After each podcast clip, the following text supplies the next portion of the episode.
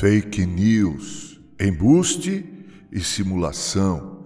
No Salmo 139, versículo 23, eu e você podemos ler: Sonda-me, ó Deus, e conhece o meu coração. Prova-me e conhece os meus pensamentos.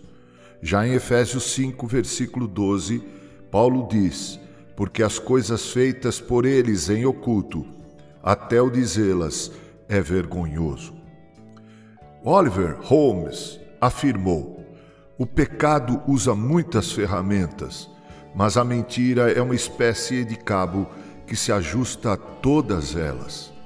E nesse contexto, Charles Spurgeon esclareceu: a mentira dá volta ao globo, enquanto a verdade calça as botas. Um filósofo cético declarou com algum enfado e ironia, abre aspas, a palavra foi criada a fim de que o homem melhor pudesse ocultar o seu pensamento.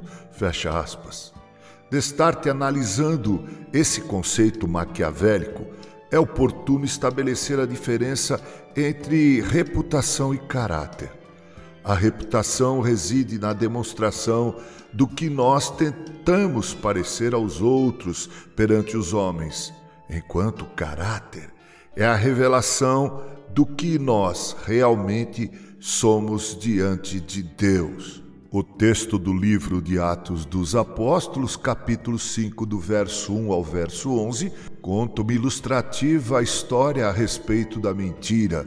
É a história do casal Ananias e Safira, que venderam uma propriedade, ficaram com uma parte do dinheiro e entregaram a outra parte como se ela representasse o todo.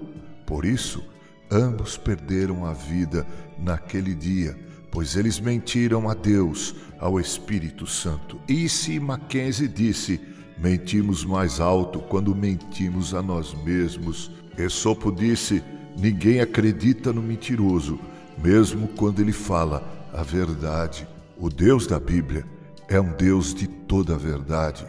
Já o diabo é chamado o pai da mentira. Disse Jesus que ele desde o princípio mentiu. Meu amado e minha amada ouvinte, falemos sempre a verdade uns aos outros. Abençoemos os que nos ouvem, abençoemos a nós mesmos. Revelemos ter mais caráter do que carisma. Que assim Deus nos abençoe. Com carinho, Reverendo Mauro Sérgio Aiello.